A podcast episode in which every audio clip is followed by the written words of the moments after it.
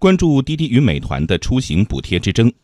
昨天我们报道了滴滴和美团在上海掀起了补贴大战，而双方在南京的补贴之争似乎有了新的变化。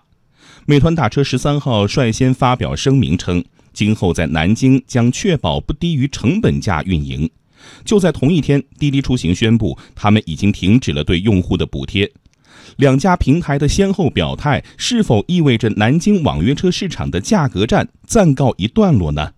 来听南京台记者刘美金的报道。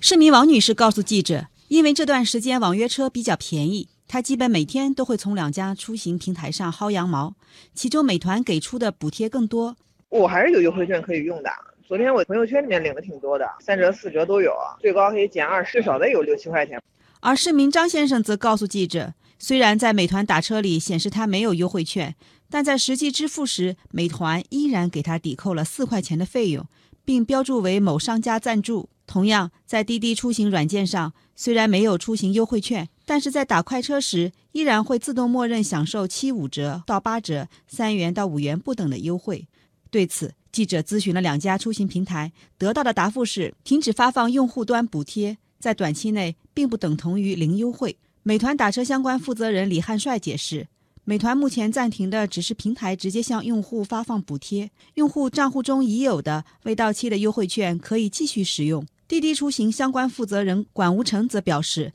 将由市场来调节价格，如果市场有需求，小额补贴依然会有，但是会确保不低于成本价。根据不同时间，包括不同区域，也会有一些不定期的一些市场活动。但是总体来说呢，肯定也是会积极响应客管处等相关政府主管部门的这个号召，在不低于成本价前下，也是尽量的能够给到南京市民出行方面一定的这个优惠。在此前接受记者关于价格战的相关采访时。两家平台都曾透露出停手之意，但也都表示在抢占市场这件事上将与对手共进退。这样看来，南京网约车市场的价格之争依然难说再见。记者了解到，目前在南京对价格战、补贴战的看法主要有两种：一方面，南京市民乐见其成，当然还是便宜好了，支持发优惠券，因为我还要打车；